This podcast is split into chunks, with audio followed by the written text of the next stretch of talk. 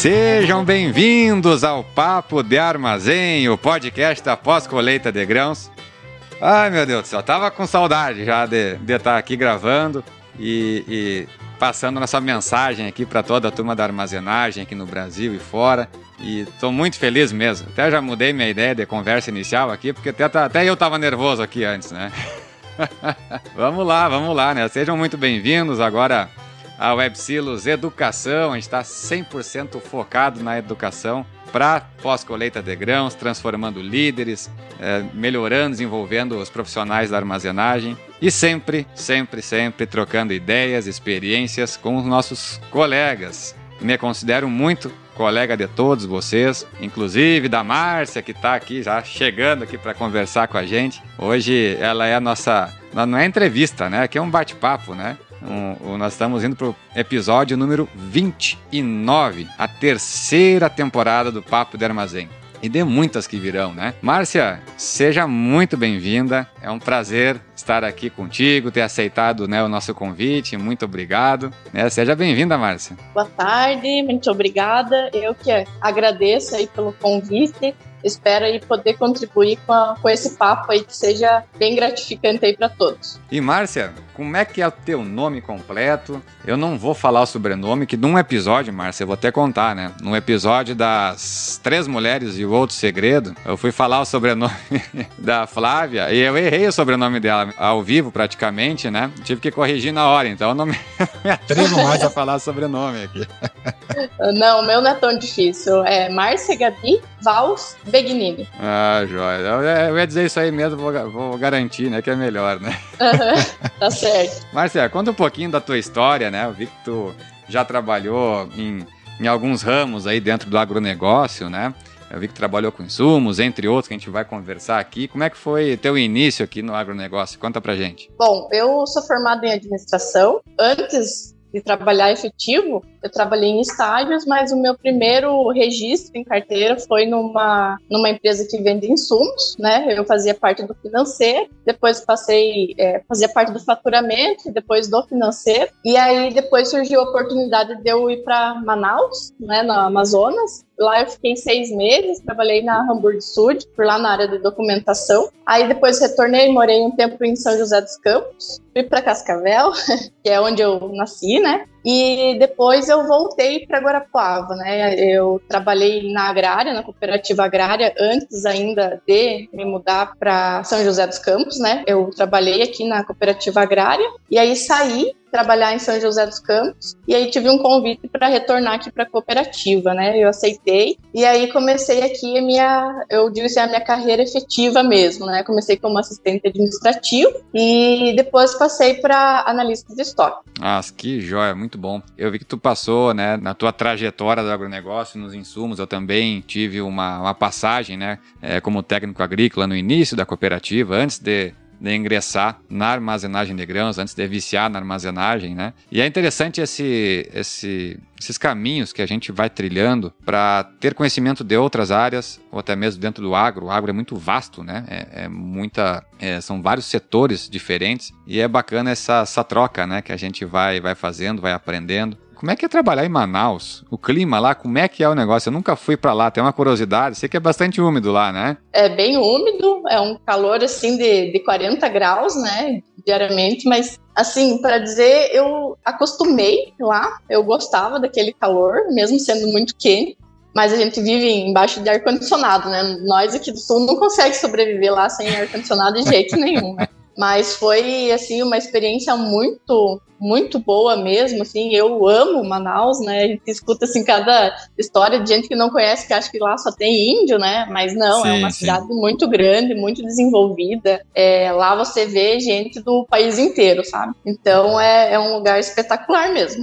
Que legal, e eu, eu fico pensando lá para conservar grãos, né, não adianta, nosso cérebro sempre vai remeter a grãos, né, não é fácil. 40 graus com umidade é uma benção, né, para conservar, né, e o Brasil é muito grande, aqui no sul tem frio, tem clima seco, clima úmido, é, já é no, no, Paraná também, né? Tem, já é um pouco mais quente que aqui no, no, Rio Grande do Sul, mas igual tem, né? Bastante frio e já vai subindo, o bicho vai pegando, né? Vai ficando mais complicado para conservar grãos. E, e, eu queria saber um pouquinho mais só nessa questão da cabotagem, né? Foi que tu trabalhou né? lá na, na, empresa lá em Manaus. Como é que era o trabalho lá? Era, era porque era, era porto lá? Lá tem porto, tem o Porto Chibatão lá, uhum. e fazia parte, a Hamburg Studio é uma multinacional, né? Lá tem a Aliança, e ela faz o transporte, tanto internacional como nacional. Eu trabalhava na parte de documentação, né? Era o registro das notas, quando chegavam os navios, os containers, então eu fazia todo o registro e para onde que ia esses, esses containers, né?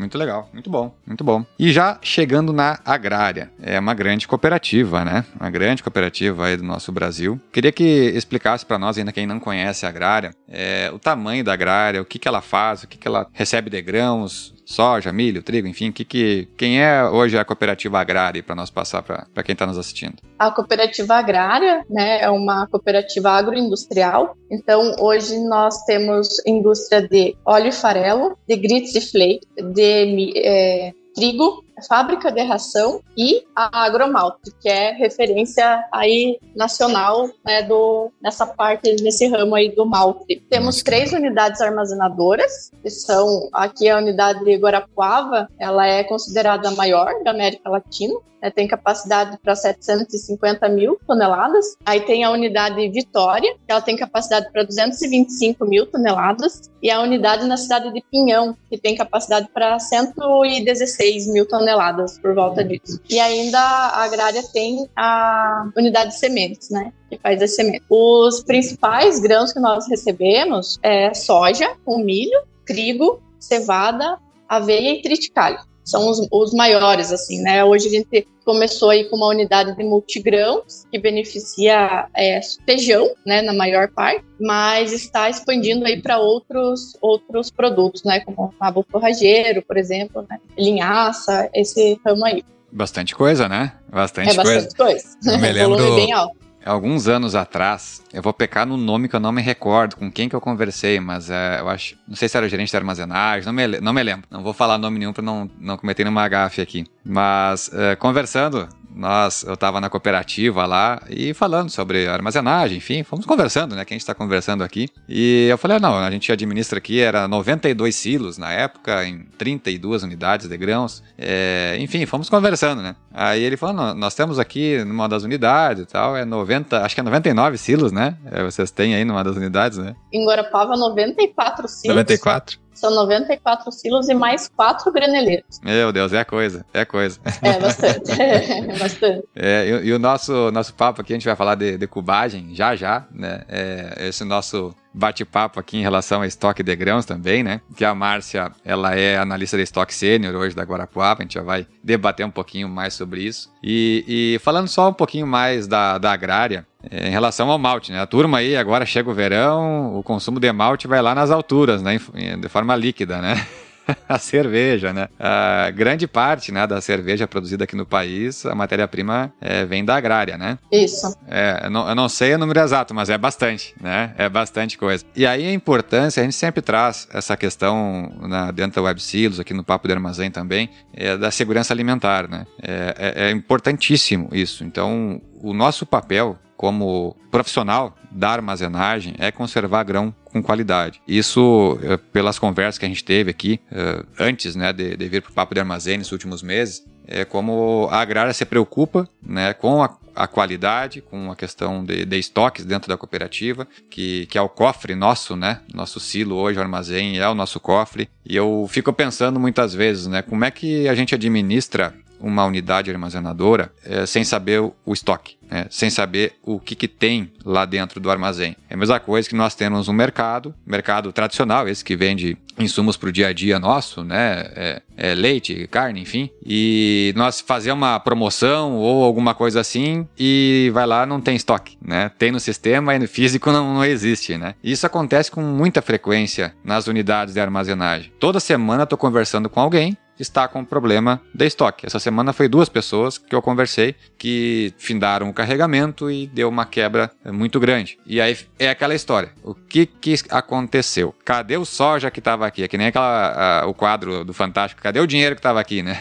Exatamente. Vamos catar onde é que tava, né? E, e falando de estoque, né? É, como é que começou essa, essa relação aí desse controle de grãos, né? De, de estoque de grãos na agrária? Não sei se tu participou isso do início. Como é que foi até onde tu tem o conhecimento aí da, da estoque? Então, Eduardo, eu não entrei aqui na época da implantação, né, do, de todo o controle, porém a agrária sempre se preocupou muito com essa parte. Então, quando eu fui, entrei nesse cargo aí de analista de estoque, foi o, o, a primeira vez, né, fui a primeira analista de estoque, digamos assim, a entrar na cooperativa agrária, ela já tinha essa visão da importância que é você ter esse controle que você falou, né? Tanto de quantidade como de qualidade. Então, assim, é, eu vejo que um dos principais fatores é a documentação inicial, quando você recebe a, o caminhão, né, para descarga aqui, você sempre está conferindo se as notas estão lançadas corretamente, se está faltando alguma coisa, porque a gente vê muito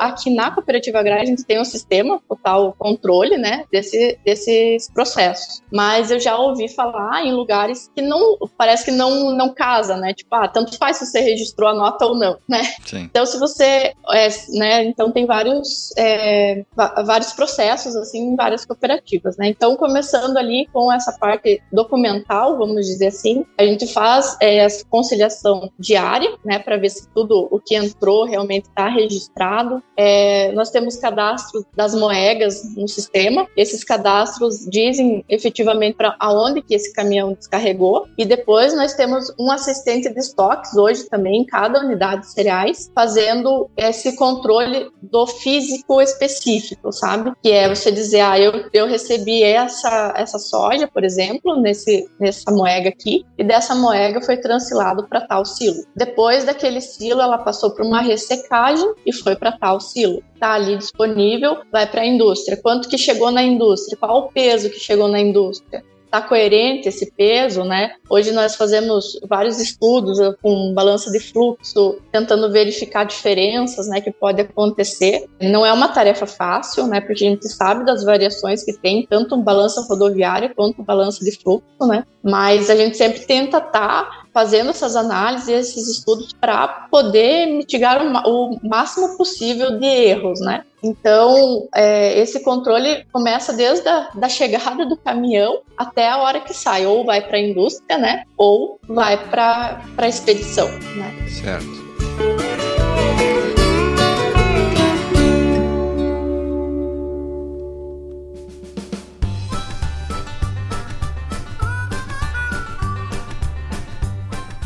Eu amo o Papo de Armazém. A aula que tu já deu aqui já valeu o nosso episódio aqui.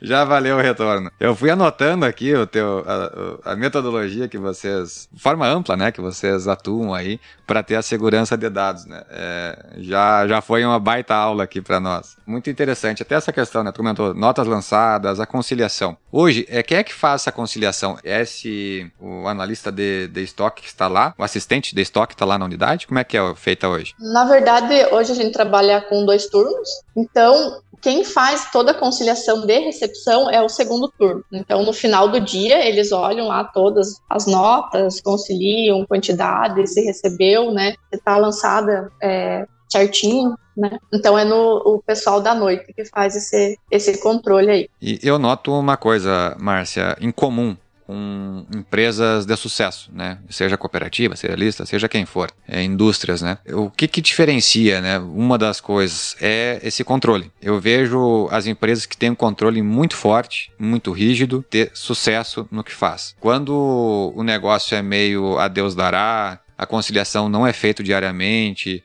é feita só no final da safra, como é que a gente vai fazer alguma conciliação correta no final da safra? Não faz, né? Não faz. Porque é, a gente mesmo fazendo diariamente, a gente encontra erros, a gente ainda tem que fazer muitos ajustes, mas assim, eu não, não vejo outro jeito, viu? Se deixar ir para o final, você vai virar numa bola de neve, realmente. Porque, assim, quando a gente recebe uma carga, já inicia ali a análise da classificação, por exemplo. Precisa verificar se aquilo está coerente tá certo? Será que, né, tá realmente, é aquilo mesmo que está recebendo, né? Então eu não, não, não vejo controle de estoque sem, sem essas análises iniciais, né? É, é a base, né? É a base de tudo, né?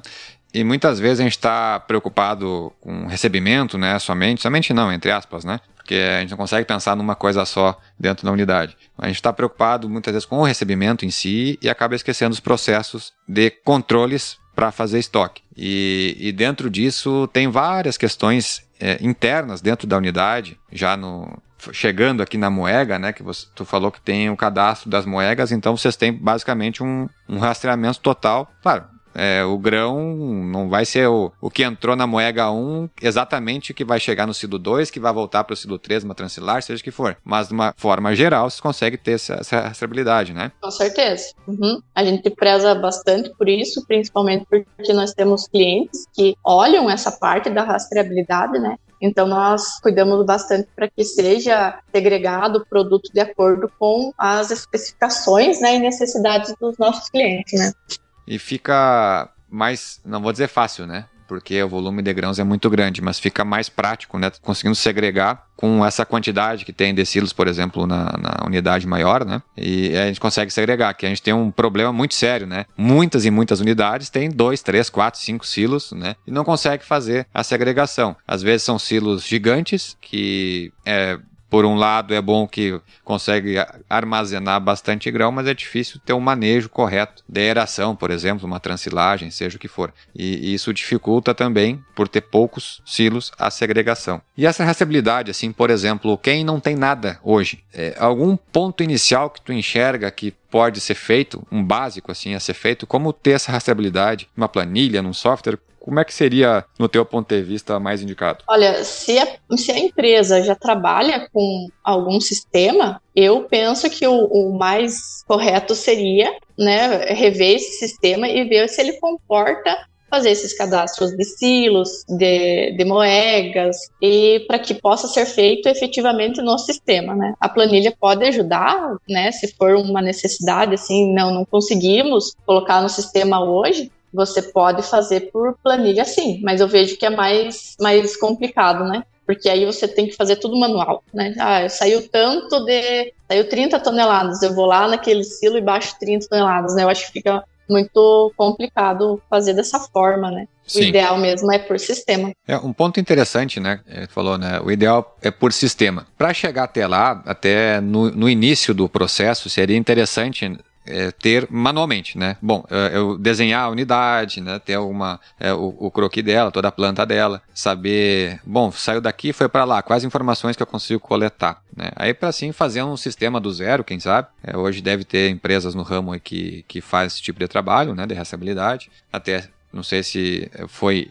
um trabalho interno da, da agrária ou foi um software comprado de fora, por exemplo, para fazer essa rastreabilidade? Hoje nós trabalhamos com software interno, né, que se chama o SIGA, para as unidades armazenadoras. É, só que aí a gente já está em implantação do SAP, né, ele já vem aí há vários anos sendo é, instalado por, por etapas. Né? Então, primeiramente, lá em 2014, eles começaram a fazer a parte tributária, financeira, depois em 2016 foi para as indústrias, e agora esse ano aí até 2023, nós estamos fazendo aí todo o processo para instalar o SAP nas unidades também, né? Então, esse é um sistema que a gente vem baseando no SIGA, né, que é o nosso sistema interno hoje, e, e assim, que atende, que, para que possa atender também todas as necessidades da cooperativa, né, porque tem já algumas cooperativas que utilizam o SAP, porém não tem tantas peculiaridades quanto a agrária, sabe? Então, tem muita coisa a ser desenvolvida, né? Então, cada cooperativa vai ter o seu, o seu caso específico daquilo que necessita, né? Se for mais global, por exemplo, soja, milho, o SAP já tem ali módulos que atendem completamente, né? Então, é bem mais fácil. Entendi, muito bom. E nós conversamos bastante, Márcia, no programa Estoque Certo, o programa que a gente faz é, estimativa de grãos, né? a gente ensina a fazer cubagem, estimar estoque de grãos na prática, em silos e armazéns. E agora na, na última turma agrária esteve presente, né? É, a gente ficou bem feliz em poder trocar experiências e vimos o quanto que, a, que vocês, né, a agrária, tá processo evolutivo, já está tão evoluída nesse processo de cubagem, de, de estimar estoques, né, até a questão da balança de fluxo, que vocês já trabalham também na ponta final para conseguir é, entender melhor, né, todo o processo, porque é difícil, né, fazer cubagem. É simples, é simples, mas não é fácil. é simples, mas não é fácil, ainda mais com um monte de silos, né, diariamente, Sim. né. É, então, como eu falei, né, que a agrária sempre vem crescendo nessa parte do controle de estoques, né. Hoje nós fazemos medição dos silos, de todos os silos, todos os dias. Mas assim, é, uma vez na semana nós fazemos de todos, efetivamente, e nos outros dias a gente faz aqueles que movimentaram, né? Então é feito com a trena laser, é lançado em planilha esse movimento primeiramente, e depois lançado no sistema para ter né, sempre o sistema coerente com o que realmente tem no físico. Certo. E voltando um pouquinho, quando chegou na agrária, como é que estava esse processo de, de estimativa de estoque e em relação ao que está hoje? Só para nós ter uma linha de tempo de evolução tem algum ponto que vocês, bom, nós melhoramos nisso e nisso, naquilo? Bom, vamos começar ali pela própria medição, né? É, nós fazíamos medições aleatórias, então, ah, tipo, hoje eu vou fazer, semana que vem eu faço alguma, não de todos os silos, de alguns silos, e ia virando sempre aquela bola de neve, né? E quando chegava na hora do inventário, fazia de tudo e era ajuste para tudo quanto é lado, se movimentando de um lado para o outro, porque não tinha sido movimentado é, na hora correta, né? Porque isso é uma coisa que foi melhorada, que quando tem uma transilagem, a gente faz no dia, mesmo no sistema, para que seja coerente. E assim, a forma da medição em si não alterou, sabe? Nós fazemos três pontos sobre os silos e a gente tem essa planilha, e tanto também no sistema ele tem esse cálculo já por trás ali, ele faz todo o cálculo da cubagem, né? E aí a gente lança esse, esses pontos aí conforme a treina nos diz, né? É, a gente conversou bastante na, durante a aula ali, comparando né, os sistemas de, de, de medição. E é, é interessante o seguinte, a gente sempre vai ter o que evoluir falando em cubagem, né? Porque é, é muito complexo. Uma hora o grão, um silo tá com 12% de umidade, hoje está com 13, 14, o outro silo com 15, 16. Isso tudo muda, né? Ele vai estar tá mudando constantemente o volume dele, principalmente com produto mais úmido, né? Enquanto ele vai secando, ele vai diminuindo de volume. E, e todo o processo depois de análise de compactação, análise de pH, hoje, né, a gente estava debatendo também é, sobre o, o, pH. Tem vários e vários formatos que eu vejo nossas, nossos colegas aí fazendo no dia a dia. Como eu, eu presto serviço de auditoria externa, eu analiso ponto por ponto, desde todo o recebimento até a expedição e também a cubagem. Muitos utilizam a média. Por exemplo, soja, 750 quilos por metro cúbico. E a diferença que dá é gritante, né? De um silo para o outro, né? De uma variedade para outra. Esse foi um ponto também que nós melhoramos com o passar dos anos porque antes nós fazíamos assim também. A gente pegava lá um valor, por exemplo, cevada, 69 de, de pH, e era para todas as cevadas aquele 69, independente se estava, né, do jeito, do jeito que viesse, o milho, 72, 72 para todos. E aí nós começamos a fazer análises silo por silo, e aí a gente começou a ver a diferença que dá, né? Realmente dá muita diferença do, do pH mesmo. É, outra coisa, o, a taxa de compactação, nós também utilizávamos o 8% geral, e aí essa taxa de ocupação aí é que faz perder os cabelos, viu? Porque não é fácil, viu? É fácil. A gente fez alguns estudos, assim, analisando o final de silo, quando enche silo, quanto que fechou, a média que daria mais ou menos da compactação, e nós chegamos em alguns valores para cada produto, né? Só que nós vemos que isso daí é, se altera a cada ano, sabe? Então, por exemplo, o trigo, a gente está usando 4,5, mas tem alguns silos que a gente vê que não compactou isso. E como você deu na aula também, né, tem, ah, você tem que usar a taxa de compactação, quando está em cima é uma taxa, quando está no meio é outra taxa, quando está finalizando é outra, né? Então isso é mais um ponto que nós temos que verificar aí para melhorar mais isso ainda. Verdade, que a questão de pesquisa, né? O que eu batalhei para achar pesquisa foi uma coisa incrível, né? É, vendo com, com colegas, vendo com, com professores, pesquisadores, aí foi bem difícil achar a pesquisa. A gente trabalha com pesquisas hoje americana, é, chinesa, nacional tem muito pouco aqui do Brasil. E até o colega nosso, um dos instrutores da UFCS, ele vai fazer um trabalho sobre cubagem também no, na defesa dele, na tese dele, né? E é um ponto que a gente precisa melhorar. E, mas o que, que eu trago assim, né, para quem está nos ouvindo e assistindo, né? É, quem não tem nada hoje, quem conta estoque na contando chapa, jogando pedrinha no silo, dando aquela olhada assim, fecha um olho e abre o outro, ah, tem mais ou menos 50 mil sacos, é, como é que a gente chega ne, é, nesses números, né? Com mais exatidão? Tem um processo, né, Marcio? Tem um início, né? Eu já fiz questão de perguntar como é que foi o início no, no teu período é, que tu ingressou na agrária, né? Era, era aleatório, tá? fazia alguns silos, não era um processo padrão que tinha, mas faziam. Te, teve um, um dia um para isso, né? Até chegar no processo que tu deu aquela aula ali já, como é que vocês fazem hoje. É isso que eu acho importante. Simplesmente façam, né? Eu acho importante também mencionar mencionar, né, Eduardo, que além desses controles no sistema, nós temos que ter controle também no operacional, porque a impureza que nós tiramos, é, isso está sendo registrado, tá, tá vendo quanto que está saindo de impureza, essas impurezas estão coerentes, ah, secamos, secamos na umidade correta, não estamos secando demais, porque uh, tudo isso vai influenciar diretamente na tua sobra, na tua quebra técnica, né? Não tem nem o que, o que falar. Então, se você não, não tem esse controle também do físico, você não vai conseguir explicar como que deu sobra, como que deu a quebra. Tu vai ver só a ponta final, né? É, exatamente. Por mais que faça o controle somente de estoque, nesse caso, tu vai ver só a ponta final. Bom, aqui pode ter sido uma compactação maior, outra menor e tal, mas faltou, mas onde é que foi a falta? Exatamente. Uhum. Será que passou na peneira lá, a peneira estava furada, foi produto bom para impureza, né? E acontece com uma certa frequência isso, né? A gente vai olhar é, é o ponto importantíssimo, né, do, do, dos líderes, né, do operador que está lá na, na, nas moegas. Revisa sempre, vai olhar a sacaria da como é que está a, a saída dos resíduos, né, da máquina de limpeza. Como é que está a secagem? Está secando demais? Não está? Está muito alta a temperatura?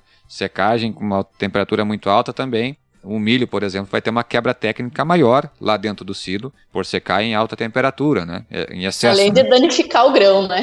E milho, meu Deus do céu. é uma benção, né? O milho, né? Quanto mais seco, mais vai quebrando. E na hora de expedir não dá a qualidade por grão quebrado. Aí tu tem que limpar e já quebra mais um pouco e assim vai, né? Quando vira uma farinha já pronta para ensacar, né? É, e, e, também, infelizmente, a gente não tem uma receita, né, Eduardo? Porque todo ano, toda safra, ela é diferente. Então, todo ano, toda safra, o teu controle vai ter que começar do zero e você vai ter que fazer as análises daquela safra, como que ela chegou, né? E como que ela deve sair. É importante isso, né? As, toda a safra é diferente. Eu ouvia muito na cooperativa, essa safra foi atípica. Essa safra foi atípica. Todo ano dizia a mesma coisa. Essa safra foi atípica. Mas é toda a safra atípica. Nós estamos aqui no Rio Grande do Sul agora, já tem 30 dias que pouca chuva, não, não se vê quase chuva aqui, né? Pertinho em Santa Catarina, alagando. Então é, é, é uma coisa que não tem, é, é, varia muito. E a qualidade depois, né? Para nós indo para o nosso final aqui já, até a qualidade do grão que a gente recebe vai ser, com certeza, vai ser ruim quando você tem excesso de chuva, quando tem é, uma seca muito grande. O trabalho também de estimar estoque, quando é produto oriundo de, de seca, de algum estresse né, hídrico, né, é diferente também a avaliação. Né? Vai ser diferente a compactação lá que vai estar lá no silo, vai ser diferente a quebra técnica. Né? Vai ser diferente o pH, né? A nossa, a nossa missão na armazenagem é você manter aquele grão, né? Naquela qualidade e não ter perdas depois, né? Com certeza, é isso aí. Falou tudo.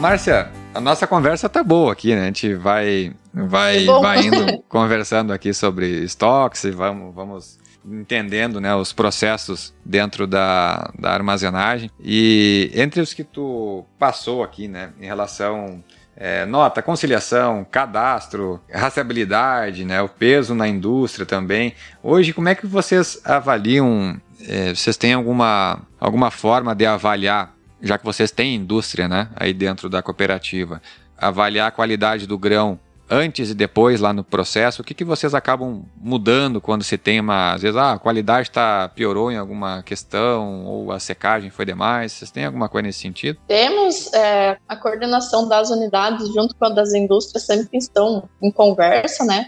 Então, ah, por exemplo, estão mandando soja para a indústria de óleo. Ela verifica lá se o, os níveis de acidez, de proteína estão ok, se está tá indo no picando padrão. Caso não esteja, ele entra em contato com o pessoal da, dos cereais, né, das unidades, para ver se, se a gente consegue pegar de um outro local para fazer uma mescla para tentar melhorar essa qualidade, sabe? Então, isso é feito, né? Isso é feito diariamente, análise lá na indústria dos produtos finais que eles estão produzindo com o que sai das unidades. Essa questão, por exemplo, da soja, né? A gente tem até uma uma segregação, tentamos fazer uma segregação de proteína, né, da soja, por nossa. conta da nossa, da nossa indústria, né? Muito que aí ela bom. precisa ter uma, uma proteína final do farelo melhor, né? Então a gente vai, a gente tenta fazer sempre também essa, essa segregação aí de proteína de soja. Até essa questão é interessante, né, da proteína do soja. Tem alguns estudos que mostram o soja, por exemplo, convencional, ele tem mais proteína que o soja transgênico. E a gente vem trazendo as tecnologias, né? A tecnologia inox, RR e assim vai, né? Para isso traz diferença bastante na questão da proteína do grão. O motivo, não me pergunte, não, não sei. Mas as características do grão, alguns estudos têm mostrado essa diferença. E, e tudo isso acaba impactando na conservação do grão também assim como tem a diferença da proteína, tem a diferença na gordura, né? Que geralmente, né, é, se aumenta a proteína, diminui é, o teor de óleo, né? Então tem essas essas questões que a gente vai, vai vendo conforme a indústria precisa. Até estava debatendo com um aluno dessa turma agora do, do Stock Certo, ele trabalhou com melhoramento genético vegetal. É como vem melhorando as variedades, né, as cultivares, em relação à produtividade. Só que acaba não se conversando com o setor de armazenagem também, né? Porque quer produzir. Agora, será que essa é a melhor para conservar? É, para conservar e para o produto final também, né, Eduardo? Será que tá, tá bom essa, essa qualidade aí dessa soja, né? Exato, exato. Sonho ainda nós ter uma, uma cadeia ainda que consiga conversar, ter todos esses pontos e ter mais estudos, né? Assim como vocês estão fazendo aí internamente. Márcia, indo para o nosso finalmente aqui, é, queria te perguntar, né? Que mensagem tu deixa aí para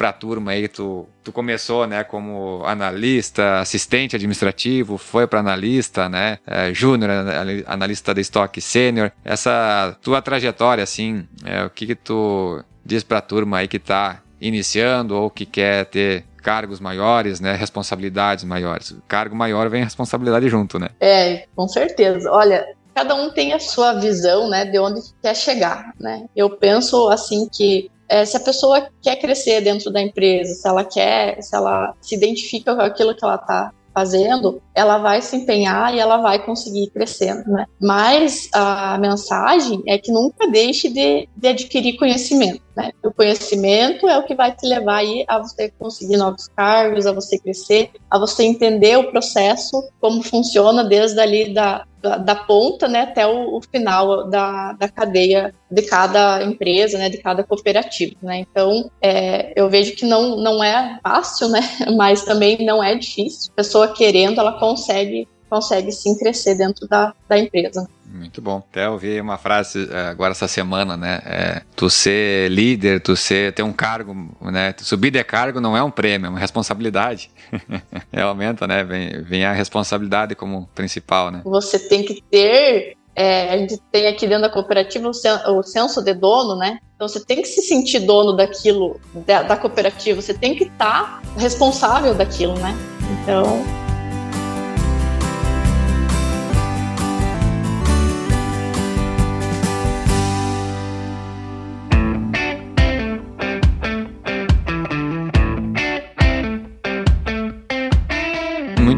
muito bom. Eu, eu, não, não, combinei nada com a Márcia, já falou que tem que a dica de conhecimento, já aproveite os programas da WebSilos, né? Nosso estoque certo, o assunto nosso aqui de hoje. E também a gente tem programas de aceleração de líderes. A gente já está com várias turmas, janeiro vai ter outra agora também. Aproveitar a janela curta que tem na maioria das regiões em janeiro para nós formar e transformar novos líderes na área de gestão de pessoas, equipes, grãos e processos. Bom, Márcia, muitíssimo obrigado. Foi um prazer conversar contigo. Agradecer a Agrária também por é, disponibilizar esse, esse espaço aqui pra gente poder conversar. E aprendi muito viu? É, no curso mesmo a gente trocou muita ideia, é, aprendi com vocês aí com certeza e também aqui hoje eu acredito que atingimos o nosso objetivo de passar o nosso conhecimento, né, dentro de uns 30, 40 minutos para nossos ouvintes. Eu que agradeço, Eduardo, né? Espero ter contribuído com a tua meta de hoje, né?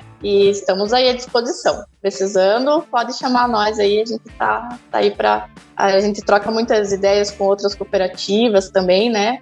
É, fazemos benchmark. Então, se alguém tiver interesse, quiser conhecer mais, nós estamos de portas abertas para vocês entrarem em contato com nós. Muito bom. Muito obrigado. Então, daqui a duas semanas estaremos de volta, agora com vários e vários episódios na nossa terceira temporada. Um forte abraço a todos e fiquem com Deus.